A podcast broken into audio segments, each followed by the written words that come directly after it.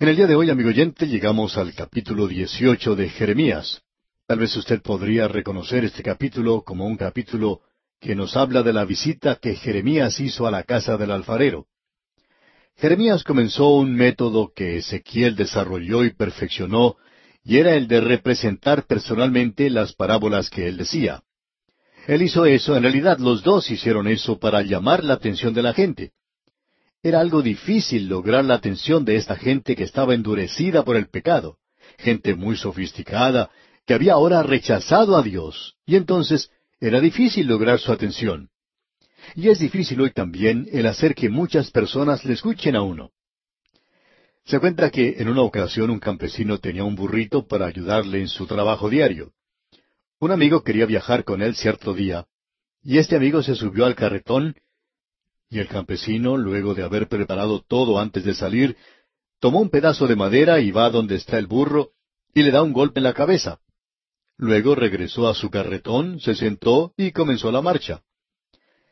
El amigo que estaba sentado en el carretón estaba sorprendido completamente por lo que este hombre campesino había hecho en la forma tan deliberada y que simplemente sin ninguna razón le había dado en la cabeza a este pobre burro con un pedazo de madera.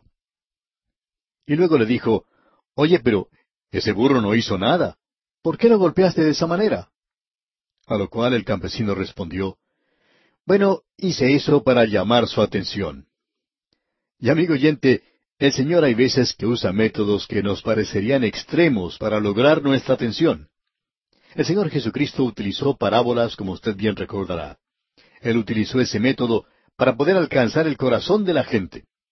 Así es que Aquí tenemos que el profeta Jeremías representa o actúa una parábola. Este hombre fue a la casa del alfarero. Y en los primeros seis versículos, los versículos uno al seis de este capítulo dieciocho de Jeremías, leemos lo siguiente. Palabra de Jehová que vino a Jeremías diciendo, Levántate y vete a casa del alfarero, y allí te haré oír mis palabras. Y descendí a casa del alfarero, y he aquí que él trabajaba sobre la rueda. Y la vasija de barro que él hacía se echó a perder en su mano, y volvió y la hizo otra vasija, según le pareció mejor hacerla. Entonces vino a mí palabra de Jehová diciendo, ¿No podré yo hacer de vosotros como este alfarero, oh casa de Israel? dice Jehová. He aquí que como el barro en la mano del alfarero, así sois vosotros en mi mano, oh casa de Israel. Esa es la visita que hizo Jeremías a la casa del alfarero, y de esto él hace una aplicación para la nación. De seguro que alguno de nosotros en alguna ocasión ha podido ver trabajar a un alfarero. Y si usted no lo ha hecho, amigo oyente, hasta ahora, pues debería hacerlo. Esto le dará a usted un cuadro muy nítido del mensaje que recibió Jeremías en aquel día. Quizá los alfareros del presente no trabajan como lo hacían en la época de Jeremías. En aquella época no había electricidad para hacer andar la rueda y tenían que hacerlo con el pie mientras que con las manos trabajaban el barro. Y por supuesto que la tarea principal era la del alfarero trabajando el barro con sus manos. Muchos de ellos son muy diestros en la forma en que trabajan. Es sorprendente poder mirar a esta gente trabajar y ver las cosas que forman de simplemente un pedazo de barro. Ellos toman un pedazo de barro y en pocos momentos forman una vasija o una cosa de adorno muy hermosa. Ahora hay dos cosas que podemos destacar al observar trabajar a un alfarero. Una de ellas es ese pedazo de barro con el cual comienza la tarea, que es una cosa completamente sin atractivo, sin forma y fea. Eso es algo que uno no puede dejar de notar. Otra cosa que uno puede notar es la obra completa o finalizada del alfarero. Cuando uno puede ver la vasija o el adorno acabado ya por el alfarero, puede notar que es algo muy hermoso. Y el cuadro que tenemos aquí es fácil de comprender. Dios hizo una aplicación a esto. Dios es el alfarero, Israel es el barro, en este caso en particular. Pero también esto se puede aplicar a toda la humanidad en general, a usted y a mí. Nosotros somos ese barro en las manos del divino alfarero. Ahora, la figura del alfarero y el barro es muy impresionante y muy importante. Y Pablo la usó en el Nuevo Testamento. Allá en el capítulo nueve de la epístola a los Romanos, en los versículos veintiuno y veintidós leemos, ¿O no tiene potestad el alfarero sobre el barro para hacer de la misma masa un vaso para honra y otro para deshonra? ¿Y qué si Dios, queriendo mostrar su ira y hacer notorio su poder, soportó con mucha paciencia los vasos de ira preparados para destrucción? Esta es una declaración tremenda a propósito, y es algo difícil de digerir para muchas personas. Ahora, Dios es el alfarero. Creemos que eso es bastante obvio. Y Pablo habla de eso. Pablo habla también del barro. Allá en su segunda epístola a Timoteo, capítulo dos, versículo veintiuno, leemos así. Así que, si alguno se limpia de estas cosas, será instrumento para honra, santificado, útil al Señor y dispuesto para toda buena obra. Instrumento aquí quiere decir una vasija de barro. Notemos ahora, volviendo a Jeremías, lo que hizo el alfarero. Este alfarero estaba trabajando sobre la rueda y haciendo una vasija de barro, y la vasija se echó a perder en sus manos. No tomaba la forma que él quería. El barro tiene que ser de la textura correcta, y este barro con el que el alfarero estaba trabajando no respondía a lo que él quería. Quizá no era lo suficientemente blando como para trabajar, entonces se echó a perder en su mano y él lo puso a un lado. Ahora, ¿qué fue lo que hizo? Bueno, él lo tomó otra vez un poco más tarde e hizo otra clase de vasija. Él hizo eso. Aquí tenemos dos cosas que queremos que usted note, amigo oyente. Una es el poder del alfarero y la personalidad del barro. Eso es algo interesante. Y luego vamos a ver todo lo opuesto a eso, la personalidad del alfarero y el poder del barro. Esto parecería una paradoja, pero observémoslo primero. En primer lugar, el poder del alfarero. Dios, como un gigantesco alfarero, tomó el barro y formó al hombre, la parte física del hombre. En Génesis capítulo dos versículo siete leemos Entonces Jehová Dios formó al hombre del polvo de la tierra y sopló en su nariz aliento de vida, y fue el hombre un ser viviente. Dios fue el alfarero. Hay algo muy interesante en cuanto a este alfarero. Nadie puede detener a este alfarero. Nadie puede poner en duda su derecho. Nadie puede resistir su voluntad. Nadie le puede decir a él no. Nadie puede alterar sus planes.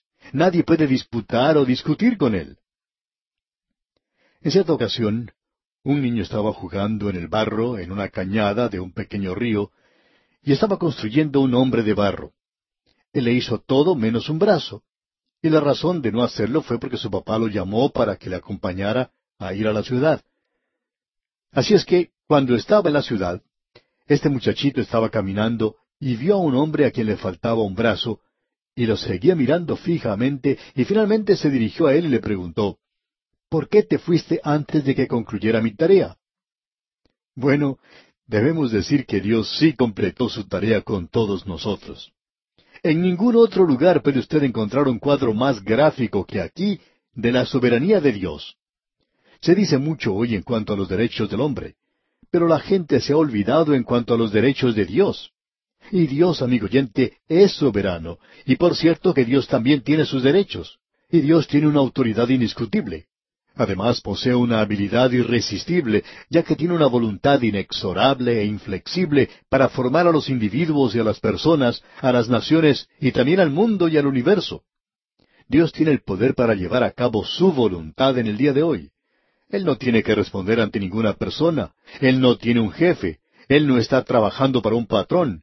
No tiene que estar mirando el reloj. Él no es responsable ante un directorio o una junta de diáconos. Él es soberano. Y Él es un dictador absoluto y soberano. Y usted y yo, amigo oyente, vivimos en un universo que está andando, que está marchando para agradarle a Él. Quizá a usted no le guste esto, pero así es. Cierto hombre que vivía al pie de una montaña decía, estas montañas que nos rodean son un poco deprimentes, me dan como una fobia y me hacen sentir como si estuviera encerrado o atrapado. Me gustaría correrlas un poco más allá. Y alguien que le escuchaba le preguntó, ¿y por qué no lo hace? Él miró a esta otra persona eh, sorprendido y le dijo, bueno, yo no lo puedo hacer. La otra persona, que era un creyente, le preguntó, ¿sabe usted por qué están allí? Bueno, respondió, creo que es porque tuvo lugar un gran movimiento de la naturaleza en el pasado. Entonces el creyente le dijo, sí, yo creo que fue eso lo que sucedió, pero ¿Sabe usted por qué están allí ahora? No, en realidad no lo sé. Bueno, continuó el creyente, creo que se lo puedo decir. Están allí porque allí es donde Dios quiere que estén. Y amigo oyente, usted y yo estamos viviendo en un universo que está moviéndose, andando para Él, es para su gloria. La rebelión del hombre en el día de hoy es como una tempestad en un vaso de agua. Usted no puede sorprenderle a Él, tampoco le puede engañar, usted no puede molestarle. Dios avanza triunfalmente en el día de hoy, en su propio carro, ¿y quién le va a decir que no? ¿Quién va a decirle que está equivocado o que no lo está? Amigo oyente, Dios es soberano, ese es el poder del alfarero. Ahora notemos la personalidad del barro. Alguien nos puede decir, bueno, eso es una metáfora mixta. El barro no tiene ninguna forma, no tiene vida, es una cosa completamente embarrada, es inepto, es inerte, no puede hacer nada.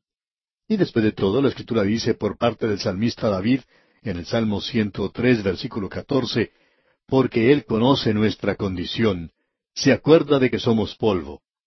Pero hay ocasiones cuando nos olvidamos de esto. Sin embargo, cuando el polvo se pega a sí mismo, se convierte en barro. Amigo oyente, no existe una habilidad intrínseca. Pablo deja esto bien en claro cuando él habla a los Efesios. Él indicó esto cuando él les muestra que el hombre es un pecador. Y dice Pablo, y Él os dio vida a vosotros cuando estabais muertos en vuestros delitos y pecados. Y también se nos dice allá en la epístola a los Romanos capítulo cinco versículo ocho, Mas Dios muestra su amor para con nosotros en que siendo aún pecadores, Cristo murió por nosotros. Amigo oyente, usted y yo necesitamos reconocer hoy que nuestro Dios es un Dios soberano y que nosotros somos nada más que barro. Pero lo interesante de notar es que él tiene algo que decir en cuanto al barro. En su epístola a los romanos, el apóstol Pablo dice en el capítulo nueve, versículo dieciséis, Así que no depende del que quiere, ni del que corre, sino de Dios que tiene misericordia. Dios es quien está en control de todo. Ninguno de nosotros puede reclamarle nada a Dios. Dios expresa eso de una manera muy clara. Él le dijo a Moisés, tendré misericordia del que yo tenga misericordia y me compadeceré del que yo me compadezca. Él está diciendo a Moisés, yo te voy a escuchar, pero no te escucho porque tú eres Moisés. Te escucho nada más porque yo tengo misericordia. Esa es la razón por la cual Dios le escuchó. Dios no está obligado a salvar a nadie. Dios es libre para actuar como quiera. Él es justo y Él es santo. Y este es un mundo perdido y puede permanecer de esa forma. Pero ahora aquí tenemos la segunda cosa. Tenemos la personalidad del alfarero y el poder del barro. Veamos lo que dice este pasaje de las Escrituras que estamos considerando aquí en Jeremías. En el capítulo 18, versículo 4 leemos, Y la vasija de barro que él hacía se echó a perder en su mano, y volvió y la hizo otra vasija, según le pareció mejor hacerla. Ahora, si Dios fuera un dictador cruel y absoluto, esto sería una de las verdades más terribles que uno puede ver. En realidad, si Dios hoy fuera absolutamente brutal y no tuviera ninguna clase de preocupación, entonces sería algo muy chocante hoy. Sería hasta repugnante si Dios fuera negativo, si Él fuera motivado por un capricho o antojo, y si Él fuera petulante y desleal, si Él fuera cualquiera de esas cosas. Pero aquí dice, y volvió y la hizo otra vasija. ¿Por qué? por su paciencia. Usted, amigo oyente, no tiene ningún derecho de dudar de Dios. En realidad, eso es una blasfemia. El doctor Shedd lo dice de la siguiente manera. Es el igualar irreverentemente al hombre con Dios. En el momento en que usted comienza a dudar de Él, se pone usted en su lugar. Usted está diciendo que usted es un Dios. Y hay muchas personas hoy que dicen que ellos van a ser salvos por sus propios métodos. Cierto hombre le dijo a un pastor, yo voy a resolver esto por mis propios medios. Yo soy un hombre bueno y voy a hacer cosas buenas. El pastor le contestó, lo que usted está tratando de hacer es tratar de obrar a su manera para lograr ocupar un lugar en el trono. Y cuando usted llegue allá, va a querer decirle a él, córrase un poquito, somos dos ahora. Amigo oyente, usted no es Dios. Usted tiene que ir a Él de la manera en que Él lo ha dispuesto. Él es benévolo, Él es muy amable. Y Dios actúa con toda sabiduría, con todo amor y con toda justicia. Él podría arrojar ese barro lejos de Él para siempre. Si yo fuera Dios, ese es un juego que usted puede tratar de jugar alguna vez. Hace algunos años hubo una representación teatral llamada Verdes Pastos. Y allí había un hombre que representaba a Dios. Probablemente era una blasfemia, nunca lo vimos. Pero se nos cuenta que la persona que representaba a Dios en esa obra miraba hacia la tierra y decía, parecería que mis hijitos se han olvidado completamente de mí. Bueno, Adán pecó, Jacob fracasó, y Dios no los arrojó a ellos a un lado. Dios aún no había terminado con ellos. Él tomó ese barro y volvió a formarlo. Y en el libro de Jonás, una de las palabras que da más ánimo, más vigor o más aliento, es lo que dice allá en el capítulo tres, versículo uno. Vino palabra de Jehová por segunda vez a Jonás. Jonás había fracasado la primera vez. Y Pedro le podía decir al Señor, cuando él se le acercó a él, cuando había estado pescando en el mar de Galilea con los otros discípulos, él le dijo al Señor, Apártate de mí, Señor, porque soy hombre pecador. Lo que Pedro estaba en realidad diciendo era, bueno, ¿por qué no vas y buscas a otra persona? Yo he fracasado tantas veces. Pero el Señor Jesucristo le dijo, Tú eres barro en la rueda del alfarero, y yo te amo, y voy a hacer un vaso de ti. Y por cierto que así fue. En el día de Pentecostés, Pedro predicó el mejor sermón que jamás haya escuchado la iglesia. Amigo oyente, lo que allí tenemos es la personalidad del alfarero. Hablemos ahora del poder del barro. Alguien puede decir, bueno, ¿quiere decirme usted que el barro tiene algún poder? Por cierto que sí, amigo oyente. La condición del barro es lo que determina su destino final. Y cuando dice la Biblia que Faraón endureció su corazón, en realidad no fue Dios el que endureció el corazón de Faraón. Dios demostró que este corazón ya estaba endurecido. Lo que Dios hizo fue revelar que así era. Hay muchas personas hoy que son hipócritas, y esa es una de las razones por la cual opinamos que Dios permite que venga el sufrimiento a tales personas. El sol brilla sobre el barro y lo hace endurecer, brilla y calienta un pedazo de hielo y lo hace derretir. Eso es lo que provoca. Amigo oyente, Dios nunca endureció el corazón de Faraón. Una y otra vez Él le dio a este hombre una oportunidad de volverse a Él. Hasta los magos se acercaron al Faraón y le dijeron, Ese es el dedo de Dios. También sus siervos se le acercaron y le dijeron, Deja ir a esa gente. Y hasta él mismo comenzó a ceder después de cada plaga. Y en cierta ocasión él exclamó, Yo he pecado esta vez y el Señor es justo. Pero él no se volvió a Dios. ¿Y qué es lo que sucede? Veamos lo que dice aquí el versículo seis de este capítulo dieciocho de Jeremías. ¿No podré hacer yo de vosotros como este alfarero, oh casa de Israel? dice Jehová. He aquí que como el barro en la mano del alfarero, así sois vosotros en mi mano, oh casa de Israel. Qué cuadro el que tenemos aquí, amigo oyente. Dios permitirá que ellos sean engañados en los últimos días. Ahora, ¿quién está haciendo eso él? a aquellos que no reciben el amor de la verdad. Amigo oyente, usted puede apreciar que el barro tiene poder. El barro puede determinar lo que va a hacer. El Señor Jesucristo dijo a sus discípulos, ¿Queréis acaso iros también vosotros? Ellos podrían haberse ido. Ese joven rico que vino a Jesús se apartó del Señor entristecido. Y el Señor Jesucristo no dijo entonces, bueno, vamos a cantar catorce estrofas más para ver si este joven pasa adelante. Él dejó que se fuera. El barro, amigo oyente, tiene poder. Usted puede darle la espalda a Dios. Usted puede levantar su puño ante Él. Usted puede hacer eso. Usted también puede entregarse a su misericordia y ceder ante su dulce influencia. Esa es la lección que sacó de aquí Jeremías y él lo presentó aquí a su pueblo y ellos lo rechazaron. Ellos le dieron la espalda a Dios. En el versículo 18 de este capítulo 18 de Jeremías leemos, y dijeron, Venid y maquinemos contra Jeremías, porque la ley no faltará al sacerdote, ni el consejo al sabio, ni la palabra al profeta. Venid e irámoslo de lengua, y no atendamos a ninguna de sus palabras. Ellos rechazaron a Jeremías. Ellos estaban diciendo, este hombre no está diciendo aquello que es cierto. El barro, amigo oyente, tiene poder. Y también lo tiene el alfarero, digamos de paso. Y en el capítulo 19 ahora, los primeros dos versículos dicen, Así dijo Jehová, Ve y compra una vasija de barro del alfarero, y lleva contigo de los ancianos del pueblo y de los ancianos de los sacerdotes, y saldrás al valle del hijo de Inom, que está a la entrada de la puerta oriental, y proclamarás allí las palabras que yo te hablaré.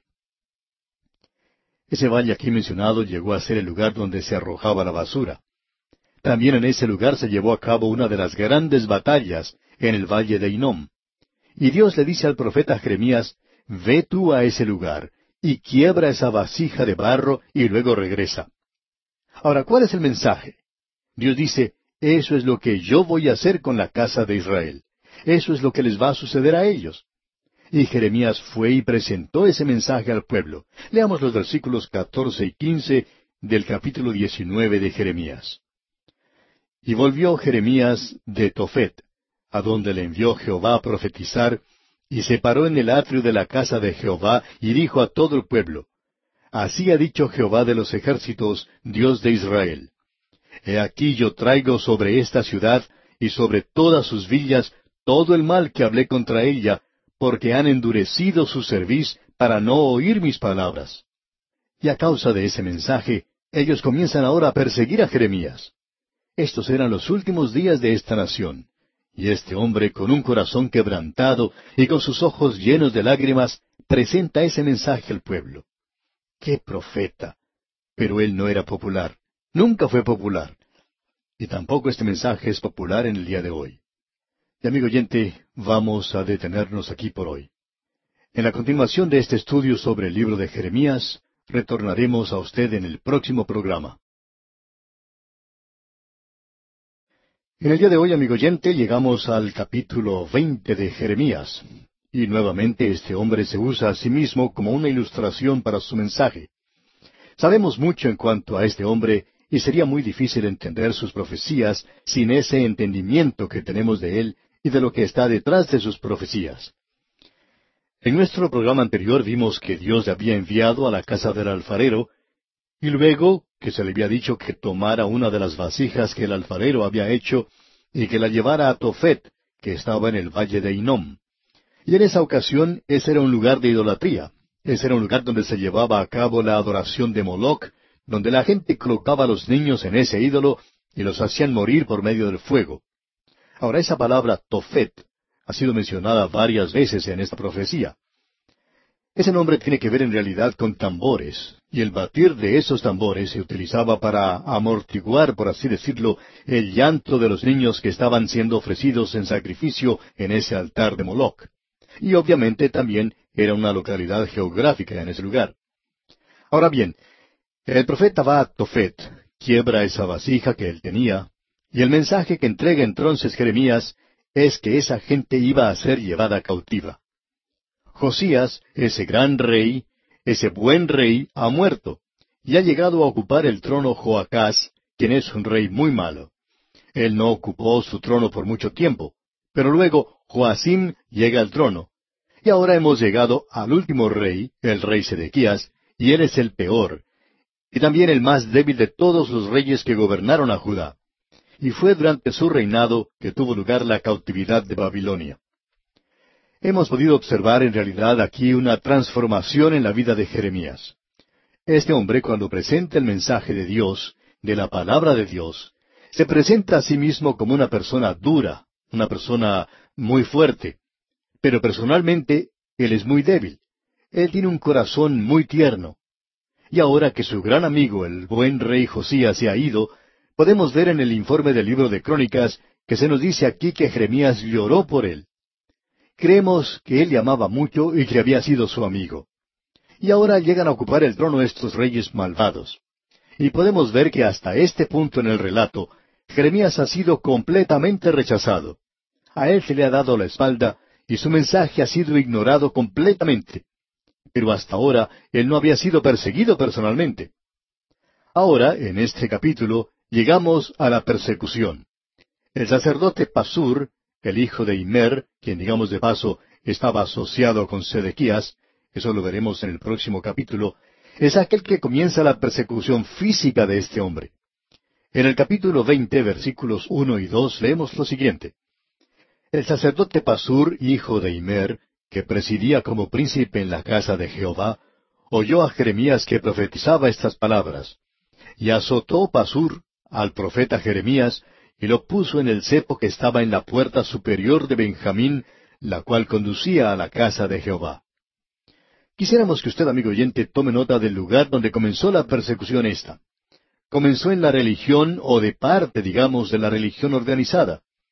La palabra de Dios hoy está siendo estorbada mucho más de parte de la iglesia organizada, de la iglesia liberal que ha rechazado la palabra de Dios.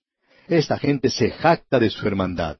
Ellos siempre han estado buscando reunirse con personas de carácter un poco oscuro, quizá diríamos hasta tenebroso, y aun así ellos se jactan de su hermandad y de su amor por todos, y que ellos son tan tolerantes. Bueno, hemos descubierto que nosotros, como fundamentalistas, no somos tan bien aceptados entre ellos, y esta gente demuestra muy poco amor para con nosotros. Debemos decir que su tolerancia no es algo verdadero y que su gran preocupación no es algo cierto. Debemos decir que la persecución y el estorbo del Evangelio proviene de cosas así hoy. En algunas ocasiones hasta se ha tratado de quitar programas como estos de estaciones comerciales de parte de la religión organizada. No nos hemos enterado de que la industria licorera haya tratado de hacer esto contra programas como este. Tampoco nos hemos enterado de que se haya tratado de quitar del aire programas como este por algún grupo político. Pero sabemos que esto ha ocurrido con algunos grupos religiosos. Así es la persecución de la palabra de Dios. Comienza de parte de la religión organizada. Y este hombre Jeremías ahora es perseguido físicamente. En el versículo tres del capítulo veinte leemos, Y el día siguiente Pasur sacó a Jeremías del cepo. Le dijo entonces Jeremías, Jehová no ha llamado tu nombre Pasur, sino Magur Misabib. Ese es un nombre muy difícil, digamos de paso, pero significa terror por todas partes. Y eso significaba terror para Pasur, y también significaba terror para todos aquellos relacionados con él. Y en el versículo cuatro leemos, Porque así ha dicho Jehová, He aquí haré que seas un terror a ti mismo y a todos los que bien te quieren, y caerán por la espada de sus enemigos, y tus ojos lo verán, y a todo Judá entregaré en manos del rey de Babilonia, y los llevará cautivos a Babilonia, y los matará a espada. Esta profecía que tenemos aquí es una profecía que Jeremías enfatizaría una y otra vez. Y esto indica que el reino del sur va a ir ahora a la cautividad. Nada puede detener eso. Si Samuel o Moisés hubieran estado en ese lugar, no hubieran podido detenerlo. Dios dice que eso no ayudaría para nada, no en el presente, ya que ellos han ido demasiado lejos. Vamos a tener que destacar los puntos más sobresalientes que se mencionan aquí en Jeremías. Quizá deberíamos dar algo de los sucesos previos a esto. Jeremías ha sido ignorado y él ha sido rechazado, pero hasta este punto él no había sido perseguido personal o físicamente. Pero ahora eso está ocurriendo. Y a causa de todo esto, y después de todo este mensaje está quebrantando su propio corazón, él decide que él va a presentar su renuncia. Y uno no puede menos que simpatizar con este hombre. Él no es indiferente a lo que está ocurriendo. Él siente esto personalmente y está acabando con su propia fortaleza. Y pensamos que este hombre Jeremías está casi sufriendo un colapso nervioso. Notemos lo que dice aquí en el versículo nueve del capítulo veinte. Y dije, no me acordaré más de él, ni hablaré más en su nombre, no obstante, había en mi corazón como un fuego ardiente metido en mis huesos. Traté de sufrirlo y no pude. Lo que él está diciendo aquí es sencillamente lo siguiente. Este mensaje está rompiendo mi corazón, y todo lo que yo he logrado por presentarlo es la persecución de los líderes religiosos y el rechazo del pueblo. Por tanto, estoy presentando mi renuncia. Pero él dice que cuando él trató de renunciar, la palabra de Dios era como fuego en sus huesos. Él dice que tuvo que hablar de eso, que no podía soportarlo. Y es, amigo oyente, es la señal o la marca del hombre que está presentando la palabra de Dios hoy. ¿Qué es lo que usted siente en cuanto a él? ¿Es nada más que un trabajo que tiene que realizar o está su corazón verdaderamente en esto? Usted quiere presentar la palabra de Dios y usted ama la palabra de Dios y usted siente más si usted no tiene ese privilegio de hacerlo. Amigo oyente, y mientras usted no sienta eso, no estamos muy seguros que usted debería tratar de presentar la palabra de Dios. Tiene que significar algo para usted. Usted puede darse cuenta del conflicto que se presenta en el corazón de ese hombre. Ahora este profeta hace algo que aparentemente era una costumbre del Antiguo Testamento, o llegó a ser parte de un hábito del Antiguo Testamento de parte de algunos de los hombres de Dios. ¿Se ha dado cuenta usted de lo que él está tratando de hacer? Bueno, él hace algo que Jonás hizo, que también lo hizo Job y también lo hizo Elías. Está haciendo algo que no es nada bueno para él. Él está muy triste y dice, ¿para qué he nacido? Y hay muchas personas que dicen lo mismo hoy. Escuche lo que dice aquí en el versículo catorce de este capítulo veinte de Jeremías. Maldito el día en que nací, el día en que mi madre me dio a luz, no sea bendito. Este hombre se está odiando a sí mismo. Él ni siquiera quería haber nacido. Y en el versículo quince continúa, Maldito el hombre que dio nuevas a mi padre diciendo, Hijo varón te ha nacido, haciéndole alegrarse así mucho. Y luego en el versículo dieciocho añade, ¿Para qué salí del vientre? ¿Para ver trabajo y dolor y que mis días se gastasen en afrenta? Y se vuelve a repetir la misma historia. ¿Para qué he nacido? Elías se sentó debajo de un enebro y deseaba morir. Y él dijo, Quítame la vida. Encontramos también que Job quería morir. Él maldijo el día en que había nacido. Y Jonás, él está muy desalentado también, y él quería morir. Bueno, el desear que uno no haya llegado a nacer es una de las cosas más insensatas que uno puede desear, amigo oyente, porque usted ya ha nacido, y no hay nada que uno pueda hacer en cuanto a eso. Usted puede desear todo lo que quiera morir, y no va a morir solo por desearlo. Nadie ha muerto utilizando ese método. Pero el profeta se encuentra muy desanimado. Aquí tenemos a Jeremías. Uno siente como que sería bueno poner nuestro brazo debajo de su hombro y tratar de animarlo un poco. Pero amigo oyente, este hombre desea presentar la palabra de Dios. Ahora, en el capítulo 21 llegamos al reinado de Sedequías. Este es el último rey. Esto ocurre inmediatamente antes del cautiverio babilónico, y usted no va a encontrar un mensaje más duro que el que se presenta aquí, y este mensaje es presentado en los capítulos 21 y 22. Escuche lo que dicen los versículos uno y dos del capítulo 21 de Jeremías. Palabra de Jehová que vino a Jeremías cuando el rey Sedequías envió a él a Pasur, hijo de Malquías, y al sacerdote Sofonías, hijo de Maasías, para que le dijesen, Consulta ahora acerca de nosotros a Jehová, porque Nabucodonosor, rey de Babilonia, hace guerra contra nosotros. Quizá Jehová hará con nosotros según todas sus maravillas, y aquel se irá de sobre nosotros. Es interesante notar lo que hizo Sedequías. Cuando él estaba en un verdadero problema, ¿a quién se dirigió? Él fue al hombre que él bien sabía estaba dando la palabra de Dios y dejó de lado a Pasur y a sus amigos. Él no fue a la religión organizada. Es interesante que nosotros encontramos muchas personas hoy que pertenecen a las iglesias liberales, pero que escuchan a una transmisión radial donde se enseña la Biblia. Por alguna razón extraña, piensan que pueden reconciliar eso. Amigo oyente, cuando usted está en dificultades, no hay nada que pueda satisfacerle sino la palabra de Dios. Este rey entonces viene a Jeremías, pero él no recibe ninguna clase de consuelo de parte del profeta. Este dice que Nabucodonosor se está acercando y que él se va a apoderar de la ciudad a no ser que la gente se vuelva a Dios. Y él dice las cosas directamente. Y escuche lo que dice aquí en el versículo ocho del capítulo veintiuno de Jeremías. Y a este pueblo dirás, Así ha dicho Jehová, He aquí pongo delante de vosotros camino de vida y camino de muerte. Y eso es exactamente lo que Dios dice hoy en cuanto a su salvación en el Salvador, el Señor Jesucristo. Dios dice, yo entregué a mi Hijo para que muriera por ti, y Él murió para pagar la pena de tus pecados.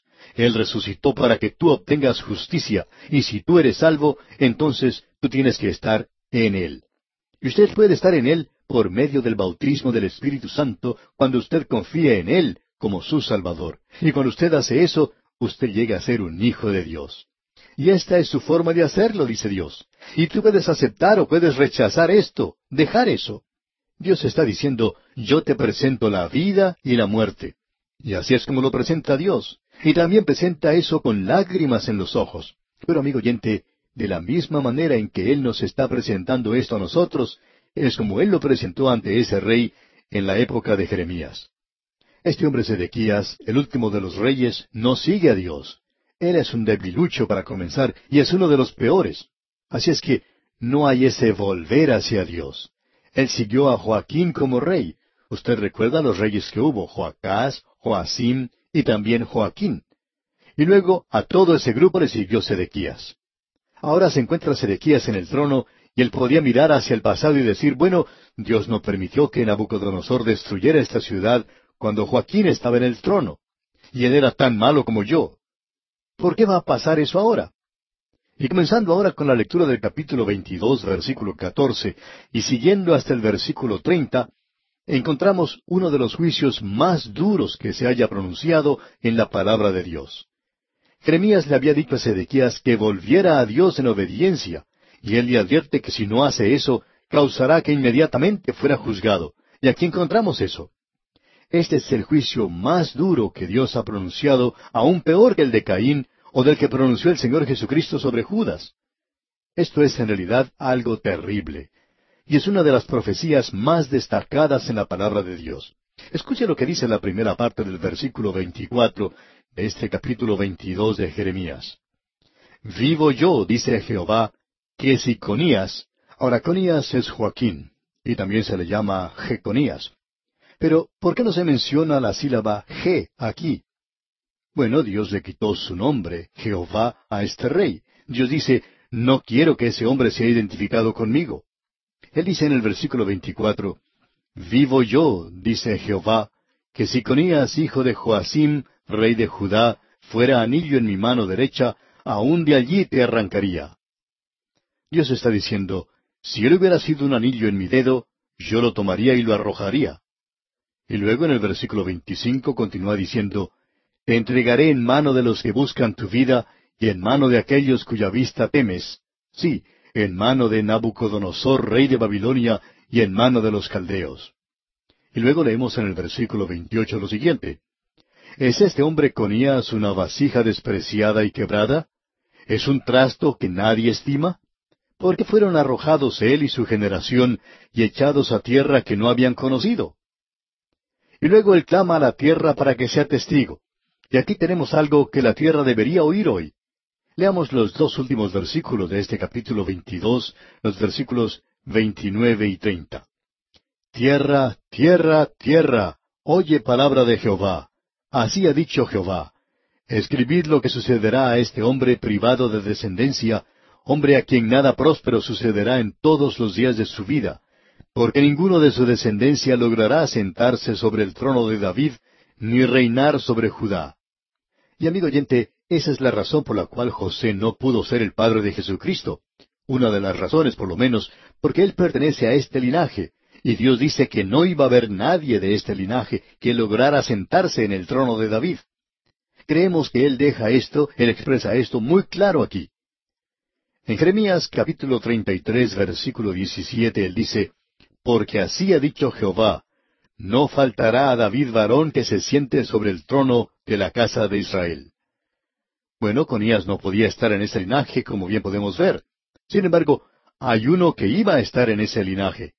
Y en el capítulo 36, versículo 30 de este libro de Jeremías leemos, Por tanto, así ha dicho Jehová acerca de Joacim, rey de Judá, no tendrá quien se siente sobre el trono de David, y su cuerpo será echado al calor del día y al hielo de la noche. Amigo oyente, Dios cortó ese linaje. Y esa es la razón por la cual tenemos dos genealogías del Señor Jesucristo. Una en el Evangelio según San Mateo, que nos lleva hasta José. José le dio al Señor Jesús el título legal al trono, pero nadie podía venir de esa descendencia. Luego tenemos la genealogía de María en el Evangelio según San Lucas, y esa genealogía viene a través de Natán, en ese linaje no había maldición ni juicio alguno. El Señor Jesucristo vino a través de esa descendencia y él obtuvo el título de sangre al trono de David. Amigo oyente, esta es una de las cosas más destacadas en el mundo hoy, creemos nosotros. Y Dios llama a la tierra y le dice, Oye palabra de Jehová. Así es como he resuelto esta cosa, y no creas que yo no puedo traer un juicio aun cuando parecería de otra manera. Esto es algo muy destacado, amigo oyente. Y aquí nos detenemos por hoy. En la continuación de este estudio sobre el libro del profeta Jeremías, retornaremos en nuestro próximo programa. Le sugerimos leer el capítulo 23 del libro de Jeremías y estar así preparado para sacar de este estudio las lecciones que Dios tiene para usted. En nuestro programa anterior, amigo oyente, dejamos nuestro estudio en el capítulo 22, donde el profeta Jeremías presenta el mensaje más duro que encontramos en la palabra de Dios. Pero a causa de nuestra ansiedad de ver ese juicio contra Conías, al final del capítulo, dejamos de lado el juicio contra el padre de Joacim en el juicio contra Joaquín. Él también fue un gobernante malvado, pero durante su reinado hubo prosperidad. Los hombres estaban enriqueciendo y los pobres estaban siendo pisoteados. Y ese es el cuadro que tuvimos allí. Y lo interesante de notar allí es que Dios tenía mucho que decir en su palabra en cuanto a los pobres. Y la verdad es que la palabra de Dios presta tanta atención a ese asunto que usted y yo no podemos ignorarlo, ya que está mencionado en el Antiguo y también en el Nuevo Testamento. Notemos lo que dice el versículo 13 del capítulo 22 de Jeremías. En este versículo comienza este mensaje en cuanto a Joaquín. Leamos este versículo 13 del capítulo 22. Hay del que edifica su casa sin justicia, y sus salas sin equidad, sirviéndose de su prójimo de balde, y no dándole el salario de su trabajo. Esta gente se estaba enriqueciendo, utilizando un método impío, digamos. A los pobres no se les pagaba el salario merecido, y mientras tanto el rico se enriquecía cada vez más y el pobre se hacía cada vez más pobre. Y luego los versículos catorce y quince dicen, que dice, edificaré para mí casa espaciosa y salas airosas, y le abre ventanas y la cubre de cedro y la pinta de bermellón. ¿Reinarás porque te rodeas de cedro? ¿No comió y bebió tu padre e hizo juicio y justicia, y entonces le fue bien? Ahora se está refiriendo nuevamente a Josías, el buen rey. Y notemos lo que dice en cuanto a él en los versículos 16 y 17. Él juzgó la causa del afligido y del menesteroso, y entonces estuvo bien. ¿No es esto conocerme a mí? dice Jehová. Mas tus ojos y tu corazón no son sino para tu avaricia, y para derramar sangre inocente, y para opresión y para hacer agravio. Podríamos seguir leyendo aquí, pero vamos a dejar nuestra lectura en este punto en particular, porque aquí encontramos el juicio de Dios que es pronunciado en cuanto a ellos. Estaban sucediendo dos cosas. Los ricos se estaban enriqueciendo utilizando métodos malvados, y los pobres, como hemos dicho, eran cada vez más pobres. Y el hombre común de aquel día estaba sufriendo, mientras algunos pocos se estaban enriqueciendo. Y Dios tiene mucho que decir en cuanto a esto. Jeremías está dirigiendo la atención aquí hacia estos hombres ricos que estaban amontonando su riqueza por medio de la labor de otras personas y estaban pisoteando a los pobres. Y que estos ricos en su orgullo y en su arrogancia se edificaban palacios para sí mismos y vivían como si Dios se hubiera olvidado de sus iniquidades y de los métodos malvados por los cuales estaban adquiriendo su riqueza. Debemos decir que la palabra de Dios tiene mucho que decir en cuanto a esto. Santiago dijo en el Nuevo Testamento, Vamos ahora ricos, llorad y aullad por las miserias que os vendrán. Vuestras riquezas están podridas y vuestras ropas están comidas de polilla. Vuestro oro y plata están enmohecidos, y su moho testificará contra vosotros. Ahora hay dos cosas por las cuales Dios condena a los ricos. Por la forma en que ellos obtienen su dinero y por la forma en que ellos lo gastan, la forma en que lo usan. Y permítanos decir de una manera muy cándida que hoy todas las cosas están inclinadas para ayudar al hombre rico. Uno encuentra que tiene que pagar más impuestos, en algunos casos, más de lo que tienen que pagar aquellos que tienen mucho dinero. Y uno pensaría por los impuestos que está pagando que uno es millonario. Uno puede descubrir que las leyes de los impuestos están preparadas para proteger en su mayor parte a los ricos. Y los políticos tratan de hacer todas las cosas en favor de los ricos, para aquellos que dan para sus campañas políticas. Y los ricos solo dan dinero para eso. Nunca dan para la obra del Señor. Ellos nunca dan nada de dinero para propagar la palabra de Dios hoy. Y Dios reconoce eso. Dios reconoció la forma en que ellos ganaban dinero. Ellos lo hacen a costa de los pobres y luego ellos lo gastan para sí mismos, construyendo palacios en los cuales vivían. Ahora, cuando decimos estas cosas, nos damos cuenta que estamos antagonizando a algunas personas, especialmente aquellos que tienen algún dinero. Pues no estamos presentando lo que Jeremías dice. Él nunca recibió apoyo de parte de los ricos tampoco. Y nosotros tenemos que aguantar las cosas de la misma manera.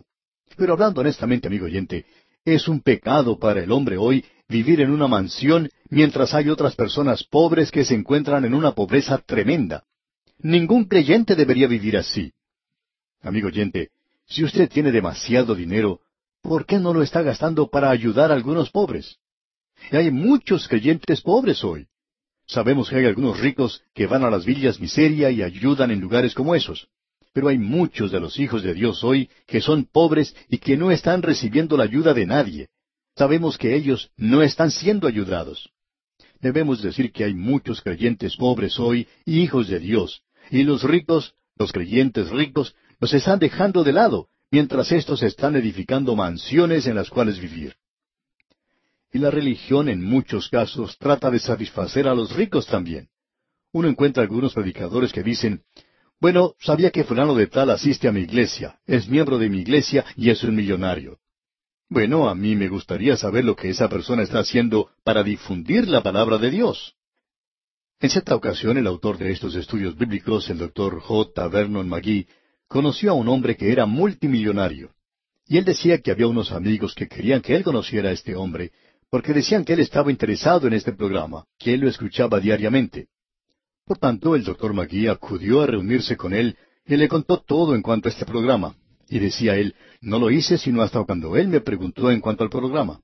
Cuando él me preguntó, le di un informe muy entusiasta en cuanto a la marcha de este programa a través de la Biblia y lo que estaba sucediendo. Y este hombre estaba aparentemente muy interesado. Ah, él decía que escuchaba los programas. ¿Y sabe usted cuánto dinero ha dado para este programa? Ni un solo centavo. Bueno, amigo oyente, quizás usted dirá que nosotros estamos llorando por dinero, que nos estamos usando a nosotros mismos como una ilustración. Pero no creemos que sea así, amigo oyente. Simplemente estamos diciendo lo que sabemos, y eso es algo con lo cual estamos familiarizados hoy. Y esta es una de las cosas que la palabra de Dios condena tanto en el Antiguo como en el Nuevo Testamento. Lea la epístola de Santiago. Él tiene un capítulo completo dedicado a hablar de los ricos y la forma en que ellos obtienen su dinero y también cómo lo están gastando. A mí no me gustaría ser un hombre, un creyente, que deja millones cuando se muera. Yo creo, amigo oyente, que si uno deja todo eso en la tierra, va a tener problemas cuando llegue a la presencia del Señor. Dios quiere saber por qué hizo eso. No creemos que Él ponga objeciones a la forma de vivir cómodamente que usted ha tenido. Creemos que Él quiere que así lo haga. Si no, no le hubiera dado todo eso. Pero Él también le va a hacer responsable a usted por la forma en que usted lo usó, si lo ha usado para la gloria de Dios. El Señor le va a preguntar por qué no hizo usted tesoros en el cielo.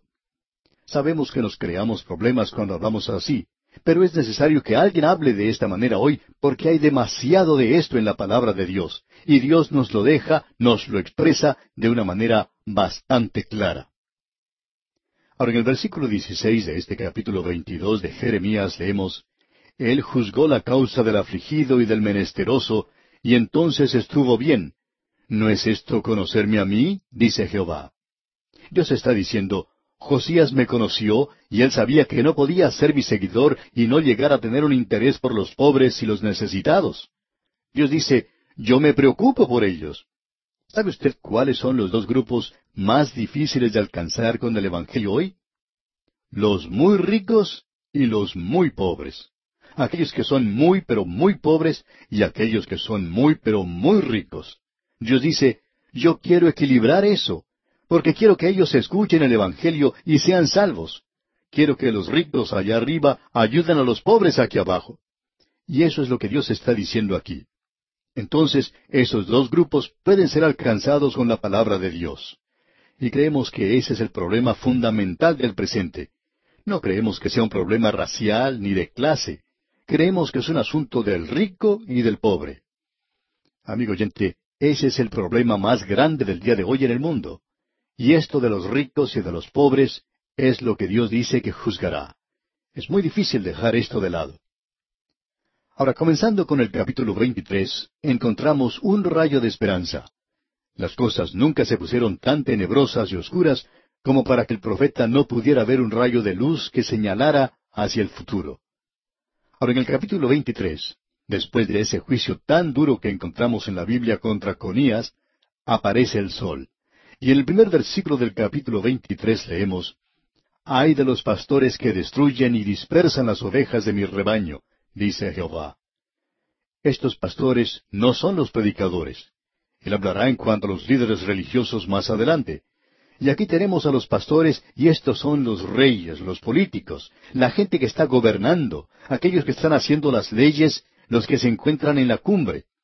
Y Dios dice, ay de ellos. Y en el versículo dos dice, Por tanto, así ha dicho Jehová, Dios de Israel, a los pastores que apacientan mi pueblo. Vosotros dispersasteis mis ovejas y las espantasteis, y no las habéis cuidado. He aquí que yo castigo la maldad de vuestras obras, dice Jehová. Y Dios dice que Él los castigará, y Él hizo eso en aquel día. Ahora aparece el sol. Nunca se puso tan oscuro que el profeta no pudiera ver un rayo de luz. Y en los versículos tres y cuatro de este capítulo veintitrés de Jeremías leemos Y yo mismo recogeré el remanente de mis ovejas de todas las tierras donde las eché, y las haré volver a sus moradas, y crecerán y se multiplicarán. Y pondré sobre ellas pastores que las apacienten, y no temerán más, ni se amedrentarán, ni serán menoscabadas, dice Jehová. Dios dice que se aproximan los días cuando Él tiene la intención de tener el control de todo. Y cuando Él haga eso, entonces usted podrá ver que se cuida a los pobres y usted podrá apreciar entonces un gobierno completamente diferente de lo que tenemos hoy en este mundo. Y luego en el versículo cinco dice, He aquí que vienen días, dice Jehová, en que levantaré a David renuevo justo y reinará como rey, el cual será dichoso y hará juicio y justicia en la tierra. Aquí se indica que hay un rey que vendrá del linaje de David. Pero este rey Conías, o Jeconías, y toda su descendencia, aun cuando ellos estaban en el linaje de David, serían rechazados y cortados. Amigo oyente, Usted sabe que no puede destruir los propósitos de Dios. Quizá usted cree que sí lo puede hacer, pero esto ocurrirá por otra descendencia, del linaje de Natán, otro hijo de David. Y por medio de ese linaje llegará una campesina, podemos decir, llamada María, una joven humilde en la ciudad de Nazaret, y ella dará a luz al Mesías. Por medio de ella nace el Rey. Y cuando él se presentó a sí mismo al mundo, dijo, He aquí el reino de los cielos está cerca. Y uno no puede tener un reino sin rey. Lo que él dijo fue, aquí está el rey. Y ellos rechazaron al rey. Pero amigo oyente, él tiene la última palabra. Debemos decir que él los rechazó a ellos, y él dijo que el rey regresaría algún día y que iba a establecer su reino. Luego en el versículo seis leemos, En sus días será salvo Judá, e Israel habitará confiado, y este será su nombre con el cual le llamarán Jehová, justicia nuestra. ¿Ha oído usted alguna vez en alguna campaña política que ese candidato es un hombre justo y que él actuará de una manera justa? No hemos encontrado eso todavía. Ellos pueden decir muchas otras cosas, pero nadie dice que va a ser justo, y que ellos seguirán los planes de Dios y los programas de Dios para su gobierno. Ellos no se atreven a decir eso hoy.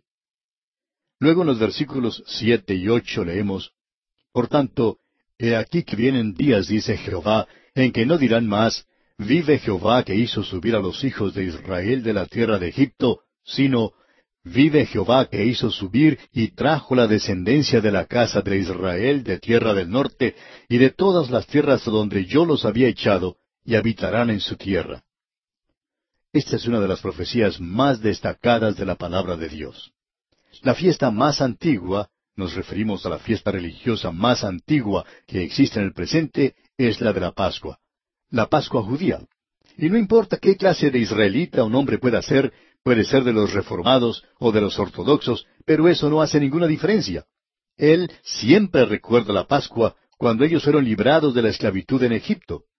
Dios dice, llegará el día cuando los haré regresar a la tierra, lo que yo haré, y por eso ellos se olvidarán de cuando los libré de Egipto, y ellos recordarán esta cosa nueva que yo tengo el propósito de hacer. Eso será algo muy superior a la liberación que tuvieron cuando se encontraban en la tierra de Egipto. Esto es algo tremendo, amigo oyente.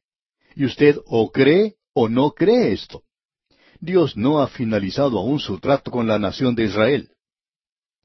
Y luego en el versículo 17 de este capítulo 23 leemos, Dicen atrevidamente a los que me irritan, Jehová dijo, paz tendréis, y a cualquiera que anda tras la obstinación de su corazón dicen, no vendrá mal sobre vosotros. Y hoy tenemos soñadores que dicen que van a traer paz a este mundo, y todos ellos hablan de la misma manera. Y Dios dice, ustedes no lo podrán hacer, eso es imposible para ustedes. Dios dice, como vimos en el libro de Isaías, no hay paz, dice el Señor, para los malvados. Nuestro problema no es el que uno no pueda hacer paz y que la gente no quiera tener paz. El problema está en que el corazón del hombre es completamente malvado y ¿quién lo puede conocer? Usted no sabe en realidad lo malo que es. Y los hombres impíos en el poder hoy no pueden traer paz a esta tierra. Si lo pudieran hacer, estarían contradiciendo la palabra de Dios. Y ahora en el versículo 21 de este capítulo 23 de Jeremías leemos, No envié yo a aquellos profetas, pero ellos corrían. Yo no les hablé, mas ellos profetizaban. Ahora él se dirige a los líderes religiosos. Él dice que uno no puede confiar hoy en los líderes políticos, que ellos no pueden traer paz, que ellos ignoran a los pobres. Y en el versículo 21, como hemos visto, dice, No envié yo a aquellos profetas, pero ellos corrían. Yo no les hablé, mas ellos profetizaban. Y Dios está diciendo, y la tierra estaba llena de estos profetas en aquel día, Dios dice, yo no los envié, ellos no están presentando mi mensaje.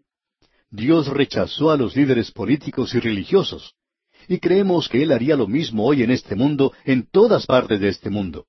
Porque ¿quién está buscando a Dios hoy? Aún entre los líderes religiosos de este mundo. Ah, ellos sí siguen la religión, y son tan religiosos y tan piadosos como un perrito envenenado. Pero ellos no están buscando al Dios vivo y verdadero. Luego Dios dice en el versículo treinta de este capítulo veintitrés de Jeremías, Por tanto, he aquí que yo estoy contra los profetas, dice Jehová, que hurtan mis palabras, cada uno de su más cercano. Y hoy los liberales se muestran en contra de la palabra de Dios, diciendo que no es la palabra de Dios, robando los corazones de la gente. No me gustaría a mí ser uno de estos profesores universitarios o predicadores sin Dios hoy que están arruinando completamente la fe de los creyentes. Dios dice aquí, yo voy a hacer algo en cuanto a esto un día. Y Dios no tiene ningún apuro. No sea usted engañado por esta demora, porque un día llegará ese juicio, ese castigo contra el mal, y eso no se hace apresuradamente. En los corazones de los hombres se encuentra ese deseo de hacer el mal. Ellos creen que se están saliendo con la suya. Pero Dios dice, yo tengo la eternidad por delante y estoy en control de todo lo que sucede aquí. Y llegará el día cuando yo me haré cargo de todo esto. Ahora en el capítulo 24 encontramos la señal de los higos buenos y de los higos malos. Dios siempre hace una diferencia entre lo bueno y lo malo y lo presenta aquí también. Él dice aquí que tiene la intención de enviar a esta gente a la cautividad porque son higos malos. Ese es el castigo de Dios y lo que Él piensa de esta gente. Y en el capítulo 25 encontramos algo destacado, ya que allí Jeremías habla claramente en cuanto a la cautividad y hasta menciona el lapso de tiempo que ellos estarán cautivos. En la primera parte del versículo nueve dice, He aquí que enviaré y tomaré a todas las tribus del norte, dice Jehová, y a Nabucodonosor, rey de Babilonia, mi siervo. Y usted recuerda que Daniel fue el que llevó a este hombre a un conocimiento salvador de Dios. Y los traeré contra esta tierra, y contra sus moradores, y contra todas estas naciones en derredor, y los destruiré, y los pondré por escarnio y burla y en desolación perpetua. Hay muchas personas que se preguntan, ¿por qué la tierra de Israel no es hoy la tierra donde fluye la leche y la miel? En ese lugar hace falta mucho el agua. Necesitan el agua desesperadamente. ¿Y por qué es eso así? Dios dice, yo voy a hacer de esto un lugar de desolación perpetua. Yo quiero que el mundo entero sepa que yo castigo no solamente a la gente, sino también a la tierra misma. Y el castigo de Dios se cumple en esa tierra de una manera específica como lo es la maldición por el pecado sobre la tierra hoy. Esta tierra en la cual nosotros vivimos no produce todo lo que es capaz de producir debido a esa maldición del pecado que pesa sobre ella. Ahora en el versículo diez del capítulo veinticinco leemos Y haré que desaparezca de entre ellos la voz de gozo y la voz de alegría, la voz de desposado y la voz de desposada, ruido de molino y luz de lámpara. Dios está quitándoles a ellos todo aquello que les hacía felices, todo aquello que les daba gozo. Ya no habría más alegría en las fiestas de matrimonio. No se escuchará el ruido del molino. Los negocios, el comercio, iba a desaparecer. Y la luz de lámpara, eso se refiere al hogar en las horas de la noche. Ya no habrá más de eso. Y el versículo once dice, Toda esta tierra será puesta en ruinas y en espanto, y servirán estas naciones al rey de Babilonia setenta años. Cuando Dios trata con la nación de Israel, Él trata con el calendario. Él menciona el tiempo claramente. Cuando trata con la iglesia, no se menciona ninguna clase de tiempo. Usted y yo no tenemos ningún derecho hoy de decir siquiera que el Señor Jesucristo tiene que venir pronto. ¿Cómo sabemos eso? Usted no lo sabe. No se nos ha dado el tiempo y alguien nos va a decir, pero ustedes creen que Él vendrá pronto. Y eso es correcto. Y lo decimos ahora mismo. Creemos que Él viene pronto. Sin embargo, amigo oyente, tenemos que decir que no sabemos cuándo exactamente, y no tenemos el derecho verdaderamente de decir que Él viene pronto, pero sí podemos decir que Él vendrá, y eso es todo lo que podemos decir. Ahora en el versículo 12 dice, Y cuando sean cumplidos los setenta años, castigaré al rey de Babilonia y a aquella nación por su maldad, ha dicho Jehová, y a la tierra de los caldeos, y la convertiré en desiertos para siempre. Dios ha hecho eso. No hay ningún argumento en cuanto a eso. Si usted quiere argumentar o discutir en cuanto a esto, entonces usted está hablando de cosas semánticas y no está hablando en cuanto a la profecía. Dios ya ha cumplido con esto. Y aquí vamos a detenernos por hoy. Le sugerimos estudiar el resto de este capítulo 25 para estar así mejor informado de lo que trataremos en nuestro próximo programa. Continuamos hoy, amigo oyente, nuestro estudio en este libro de Jeremías, y en nuestro programa anterior dejamos al profeta Jeremías en el capítulo 25 anunciando la cautividad en Babilonia por setenta años. Ahora, en esta ocasión, Nabucodonosor ya había llevado a algunos de ellos a la cautividad, y aquellos que permanecieron bajo el rey Sedequías estaban pagando tributo. Eso ocurrió en realidad bajo Joacim, Joaquín y Sedequías. Y estos reyes eran todos iguales. Después de Josías y comenzando con Joacás, Joacim, Joaquín y Sedequías, todos estos reyes eran muy similares el uno al otro. Después de Josías, todos estos reyes eran malos. Ahora el profeta Jeremías ha dicho que Nabucodonosor vendría y finalmente destruiría a Jerusalén y se llevaría a la gente cautiva. Todos ellos irían a la cautividad. Estos setenta años se han mencionado de una forma muy directa por parte de Jeremías, pero eso no concluye esta parte. En los versículos quince al diecisiete del capítulo veinticinco de Jeremías, leemos, Porque así me dijo Jehová, Dios de Israel, Toma de mi mano la copa del vino de este furor, y da a beber de él a todas las naciones a las cuales yo te envío. Y beberán y temblarán y enloquecerán a causa de la espada que yo envío entre ellas. Y tomé la copa de la mano de Jehová, y di de beber a todas las naciones a las cuales me envió Jehová. Ahora, comenzando con el versículo 18, Él nos da una lista de estas naciones. En primer lugar, por supuesto, tenemos a la ciudad de Jerusalén y a las ciudades de Judá, a los reyes y los príncipes. Y luego se menciona a Faraón, el rey de Egipto, y los reyes de la tierra de Uz, los filisteos, Ascalón, bueno, leamos lo que dicen los versículos 18 al 22 de este capítulo 25 de Jeremías. A Jerusalén, a las ciudades de Judá y a sus reyes y a sus príncipes, para ponerlos en ruinas, en escarnio y en burla y en maldición como hasta hoy. A Faraón, rey de Egipto, a sus siervos, a sus príncipes y a todo su pueblo, y a toda la mezcla de naciones, a todos los reyes de tierra de Uz, y a todos los reyes de la tierra de Filistea, a Ascalón, a Gaza, a Ecrón y al remanente de Asdod, a Edom, a Moab y a los hijos de Amón, a todos los reyes de Tiro, a todos los reyes de Sidón, a los reyes de las costas que están de ese lado del mar. Es decir, que Él les está diciendo que ellos van a beber de la copa del vino del furor de Dios. Esta es una forma de hablar figurada que era utilizada por varios profetas, y ellos hablaban del pecado del hombre al continuar en rebelión contra Dios, especialmente cuando se relaciona no solo a su propio pueblo, sino también a todas las naciones del mundo. Es como la copa de vino que se está llenando con el furor y la ira, y cuando se llena, entonces el juicio de Dios cae sobre la tierra. Y luego Él les hace beber esa copa de vino que, por supuesto, es el juicio, el castigo de Dios. Bien, todas las naciones en esa zona en particular, y aún más allá, iban a ser juzgadas por Dios porque ellos estaban tan lejos de Dios, y esto nos demuestra que Dios gobierna en las naciones de este mundo. Luego encontramos en el versículo treinta de este capítulo veinticinco lo siguiente, escuche usted.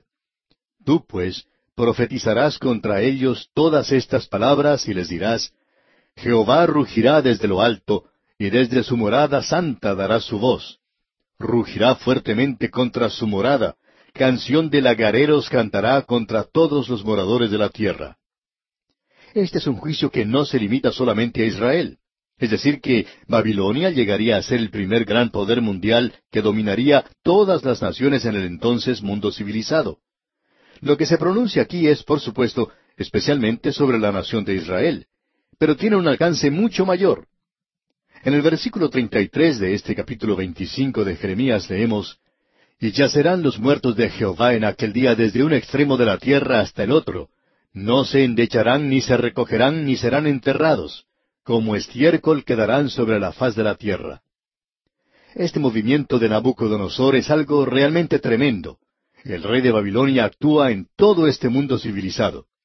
Bajo su soberanía estuvieron hasta Egipto, Tiro y Sidón, esos grandes poderes, incluyendo también a Judá. Él ya había bajado y tomado una parte de la gente, y Sedequías estaba pagando tributo. Pero ahora estas naciones se quieren unir y quieren oponerse al rey de Babilonia. Y ellos creen que esa es la forma en que se hará. Que si ellos pueden hacer eso, entonces todo saldría bien.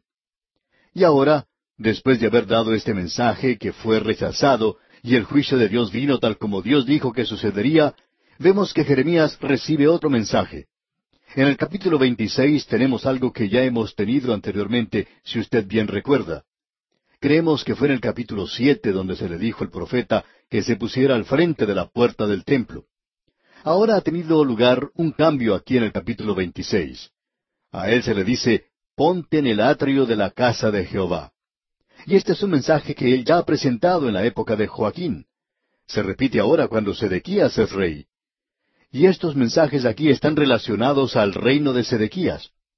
Todo esto, por supuesto, hasta el capítulo treinta, es en realidad un solo mensaje. Es la palabra final de Dios a esta gente antes de la cautividad. El profeta tiene que pararse allí mientras esta gente está entrando al templo. Pensamos que muchos de nosotros podríamos haber visto esta muestra externa de adoración y prosperidad que tenía lugar en esa tierra en esa época. Nadie parecía estar quejándose. Parecería como si Dios estuviera actuando de una forma petulante con esta gente. Pero ellos estaban muy lejos de Dios en realidad y había un pecado inmenso en esa tierra. Ahora el profeta tiene que clamar contra esto y decirle a esta gente lo que leemos aquí en el versículo tres del capítulo veintiséis. Escuche usted. Quizá oigan y se vuelvan cada uno de su mal camino, y me arrepentiré yo del mal que pienso hacerles por la maldad de sus obras. Y cuando Dios se arrepiente no quiere decir que Él ha cambiado su forma de pensar. Quiere decir que la gente ha cambiado, y entonces Dios no va a juzgar, sino que Él va a bendecir. Parecería que Dios ha cambiado su forma de pensar, pero Dios siempre castiga el pecado. Él siempre perdona al pecador que se acerca a Él. Eso nunca cambia. Pero cuando un pecador que está bajo el juicio de Dios se vuelve a Dios y es bendecido y es salvo, entonces parecería como que Dios ha cambiado su forma de pensar. Pero en realidad es el pecador quien ha hecho eso. Dios está diciendo que si uno hace eso, entonces Él no le destruirá, Él no le castigará. Y leemos entonces los versículos cuatro al seis de este capítulo veintiséis de Jeremías.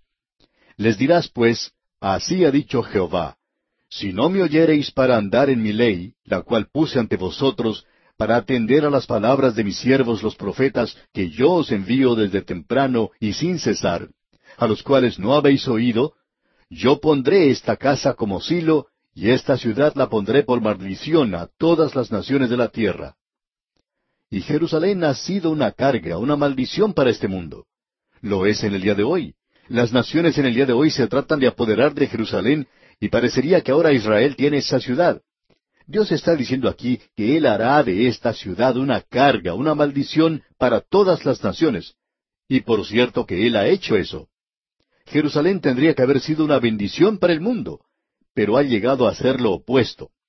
Y cuando Jeremías dio esta profecía, leemos lo que ocurrió aquí en el versículo ocho.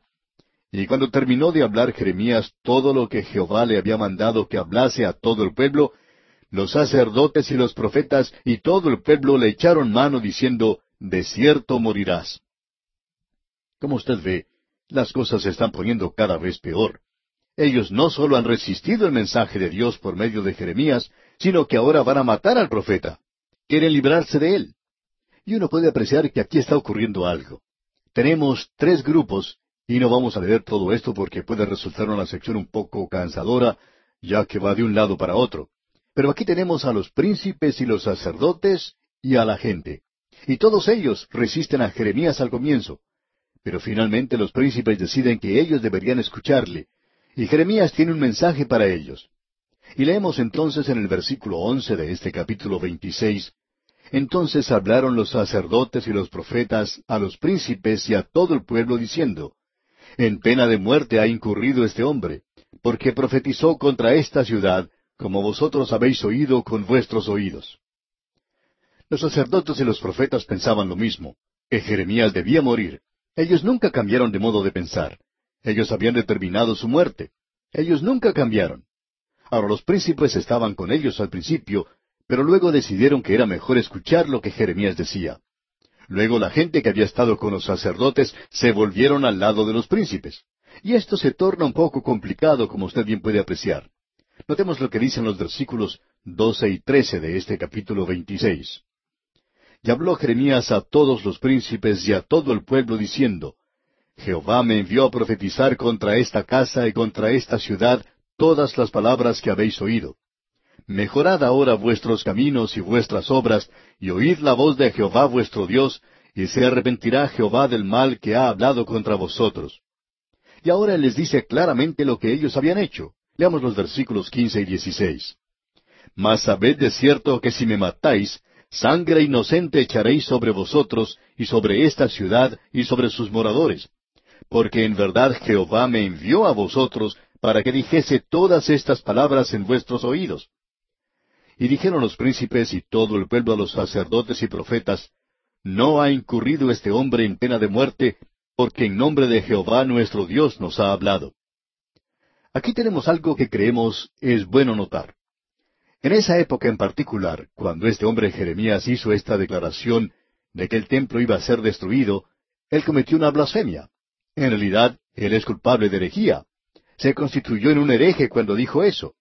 Los falsos profetas habían estado diciendo que Dios no iba a permitir que ese templo cayera.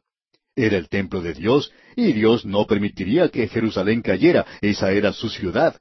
Dios no permitiría que eso ocurriera.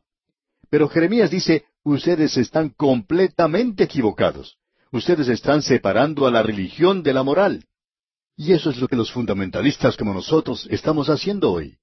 Creemos que porque somos fundamentales ya creemos en la palabra de Dios y hacemos de la palabra de Dios casi un fetiche. Amigo oyente, usted puede ser fundamental hasta los huesos, y no creemos que haya ninguna otra persona que sea más fundamental que nosotros. Pero debemos decir lo siguiente, que cuando usted comienza a divorciar la moralidad de su religión, de su fundamentalismo, amigo oyente, usted está completamente equivocado. Y usted ha hecho a su religión y la palabra de Dios un fetiche, como si fuera algo que le puede traer a usted buena suerte.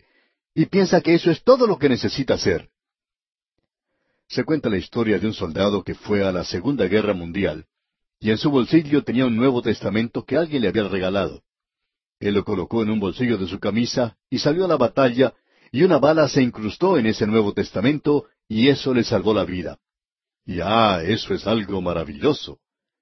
Él tenía el Nuevo Testamento, pero ¿por qué no le dio a alguien un catálogo de alguna de esas grandes casas comerciales y quizá eso hubiera podido detener una bala un poco más grande? Amigo oyente, ¿cuán tonto puede ser uno en cuanto a estos asuntos? La palabra de Dios no es un fetiche, y usted no puede divorciar su vida de ella. Y eso es lo que estaban diciendo estos profetas falsos, que Dios no permitiría que eso sucediera. Y hay muchas personas que dicen en el día de hoy que ellos son fundamentalistas y que creen la Biblia y que esas cosas no les puede suceder a ellos. Bueno, eso le puede suceder a usted, amigo oyente. Cuando usted y yo nos apartamos de Dios, Dios nos va a juzgar. Y sería bueno para nosotros que creyéramos en su palabra. ¿Cuán importante es esto? Y es interesante ver que estos profetas no cambiaron su forma de pensar. Estos profetas falsos ni tampoco cambiaron su forma de pensar los sacerdotes. Pero los príncipes sí lo hicieron. Y eso fue lo que le salvó la vida a este hombre Jeremías. Y ahora queremos decir lo siguiente. Hay personas hoy que dicen, bueno, yo vivo una vida cristiana consistente. Yo creo en la Biblia y descanso en ella. Bueno, eso está muy bien. Y yo quiero ponerme al lado suyo en cuanto a eso. Por lo menos trato de hacer eso. Pero debemos decir aquí que usted debe recordar que eran los sacerdotes los que querían dar muerte a este hombre Jeremías. Los príncipes estaban dispuestos a escucharle. Nos hemos dado cuenta que cuando una autoridad espiritual llega a corromperse, a degradarse, es mucho peor que cuando sucede lo mismo en la política. Cuando la autoridad civil es corrupta, eso es malo. Pero cuando la autoridad religiosa llega a ser corrupta, eso es mucho peor. Y hay veces en que nuestra consistencia o conformidad puede llegar a ser otra forma de expresar nuestro fanatismo, amigo oyente, y eso llegará a significar nuestro juicio. Necesitamos reconocer eso. Hay otra cosa que es interesante notar. ¿Quiénes fueron los que hicieron morir a Jesucristo en la cruz? En realidad, no fue el pueblo el que lo hizo, fueron los sacerdotes los que lo hicieron. Fueron los líderes religiosos de aquel día los que lo hicieron. Y esto era lo mismo en los días de Jeremías. De paso, digamos que esto nos revela algo más en cuanto a la gente aquí, que es una equivocación, esa idea que existe hoy de que Vox Populi, Vox Dei, que la voz del pueblo es la voz de Dios. Hay muchas personas que creen eso hoy. Amigo oyente, no me vaya a decir que esas multitudes que pueden cambiar de un momento a otro y que en el día de hoy siguen a un artista de la televisión, y si ese hombre tiene cierta personalidad, puede ser electo a ocupar un cargo en el gobierno, y que esa persona puede ser la persona más insensata en el mundo y la más corrupta de todas. Ahora, que la voz de esa multitud es la voz de Dios. Eso es lo peor que pueda suceder en este mundo. Y le damos gracias a Dios que Él no va a permitir que este mundo vote a favor de Jesucristo. Porque si así fuera, Él nunca llegaría a ser electo. Dios le va a enviar a él a este mundo algún día para apagar la rebelión. Y aquí él está diciendo a su pueblo, mejorad ahora vuestros caminos y vuestras obras. El pueblo está equivocado, los príncipes están equivocados y también los sacerdotes están equivocados y los profetas falsos están también equivocados. Y este hombre Jeremías, y queremos decir esto en favor de él, él solo está seguro de una cosa, de que está presentando la palabra de Dios. Él ni siquiera está seguro de sí mismo. En el día de hoy, amigo oyente, sentimos que la gente se ha apartado de la palabra de Dios y hay varias cosas que están sucediendo en el presente. ¿Ha notado usted lo popular que es el horóscopo en el día de hoy? La gente se preocupa mucho más por lo que dice el horóscopo que por lo que la palabra de Dios tiene que decir. Hay muchas personas hoy que opinan que ellos son la autoridad final y total y que lo saben todo. A mí me gusta este estudio en el libro de Jeremías porque me ayuda a mí a comprender algo que quiero compartir con usted. Mientras más estudio la palabra de Dios, más me doy cuenta que mi ignorancia en cuanto a la palabra de Dios es realmente grande. He llegado a la conclusión de que yo conozco muy poco en cuanto a la palabra de Dios. Y estoy seguro de que muchos de ustedes han llegado a la misma conclusión. Algunas de las cartas que recibimos nos indican eso. Amigo oyente, me he dado cuenta de mi propia ignorancia de la palabra de Dios.